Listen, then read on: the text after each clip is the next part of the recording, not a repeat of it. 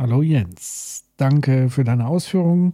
Du machst uns ja wie immer ähm, richtig, richtig gute Laune. Äh, nicht, aber es ist ja letztendlich wichtig zu wissen, was auf einen zukommt. Denn manchmal habe ich so den Eindruck, dass das bei vielen, vielen Leuten noch nicht angekommen ist oder auf taube Ohren stößt oder als Coping-Mechanismus man das Ganze am liebsten verdrängt und Verdrängung ist ein gutes Stichwort, denn wir versuchen ja gerade den alten Status quo auf Teufel komm raus wiederherzustellen.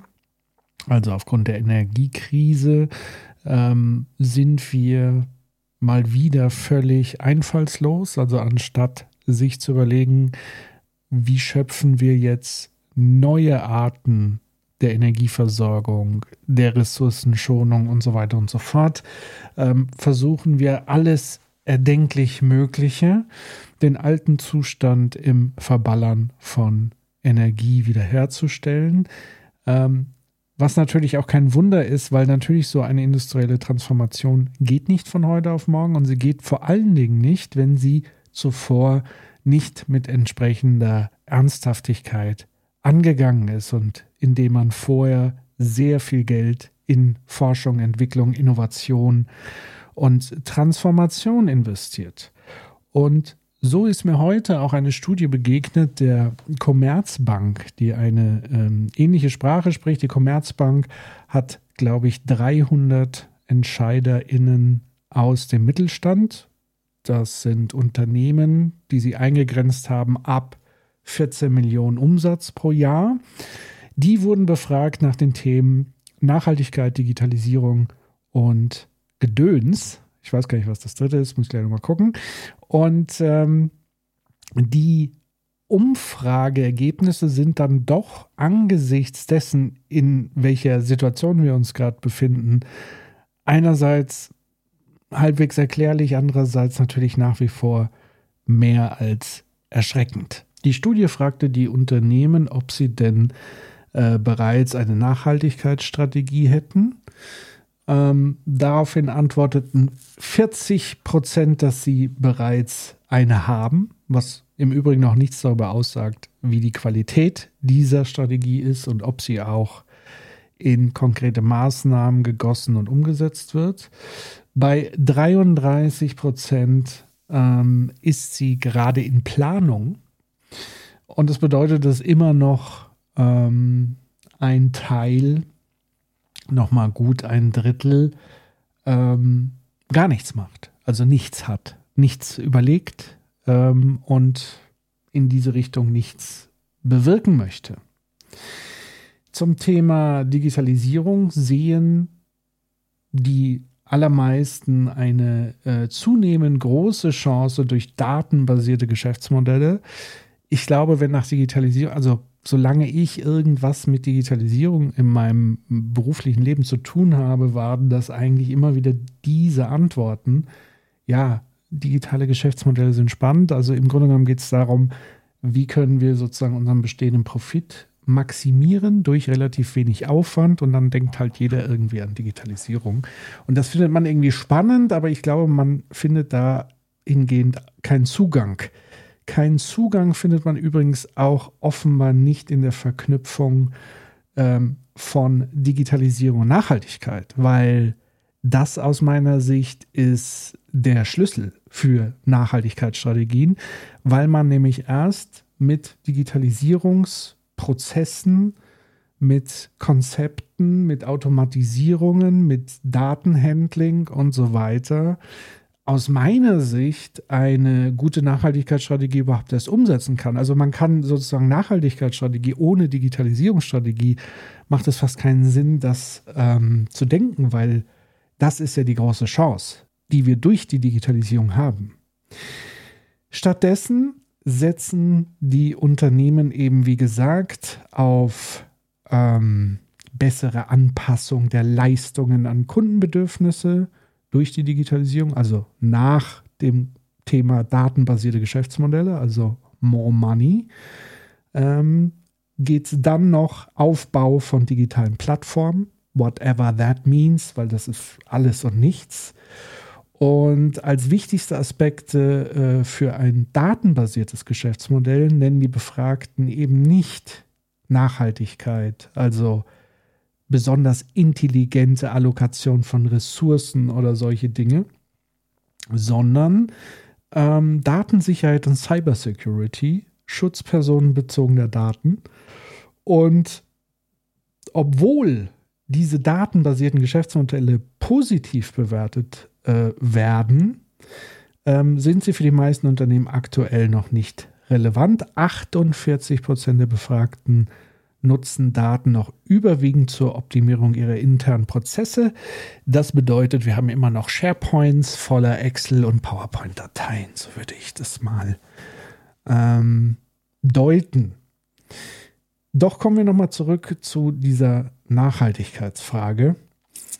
Ähm, trotz Auswirkungen der Energiekrise ähm, bekräftigen zwar 91 Prozent der ähm, Befragten, dass der schonende Umgang mit Ressourcen viele Chancen bietet, aber, und das ist aus meiner Sicht immer die große Krux bei dem Begriff Nachhaltigkeit in Unternehmen, ist es, dass sie tatsächlich die zweite große Chance mit 83 Prozent die Imagepflege sehen und äh, die Stärkung der sozialen Verantwortung mit 81 Prozent und die Steigerung der Arbeitgeberattraktivität mit 73 Prozent.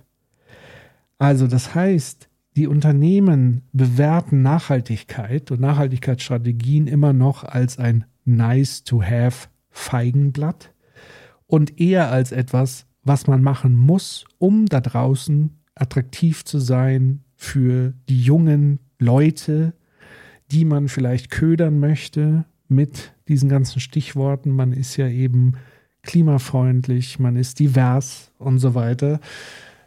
Das ist aus meiner Sicht eben jede Menge Theater. Und ähm, ich, als ich diese Studie heute eben gesehen habe, war schon so ein bisschen erschrocken. Also ich habe schon gedacht, dass gerade jetzt die letzten Monate, die ja wie ein roter Faden durchzogen waren, wie mit so vielen Alarmglocken, angefangen von Abhängigkeiten fossiler Energien, die wir aufwendig um den halben Planeten schippern, um sie irgendwo in Autokratien einzukaufen, von denen wir äh, uns abhängig machen. Und gerade heute haben wir wieder erlebt, Aserbaidschan, unser neuer starker Partner, von Europa als neuer Lieferant von Gas ähm, hat tatsächlich einen Angriff auf Armenien vollzogen, einen militärischen Angriff. Und interessanterweise sind, sage ich mal so, die Pressemeldungen relativ zaghaft. Und die Aussagen von Politikern habe ich jetzt auch noch nicht gehört. Das heißt, wir sind nach wie vor in einem absoluten Dilemma. Wir haben alles vor Augen. Ja, also wir haben eine eklatante Knappheit und gefährliche, nicht vernünftige Verteilung von Energieressourcen. Wir haben keinerlei große politische Initiative, zumindest erkenne ich keine, die uns zumindest die Hoffnung gibt, dass wir jetzt gemeinsam wie so eine Art Moonshot-Mission das Thema jetzt wirklich geballt angehen, gemeinsam mit Wirtschaft, Politik und Zivilgesellschaft. Es ist nichts da. Nichts. Wir haben klein-klein, wir haben Parteiengezoffe und wir haben vor allen Dingen jede Menge kleiner Pflaster, die wir auf ja, spritzende Fleischwunden versuchen drüber zu pappen und wundern uns, wenn am nächsten Tag uns die Scheiße wieder um die Ohren fliegt, auf Deutsch gesagt. Und ja, was soll ich sagen? Also ich bin einfach so langsam, aber sicher auch,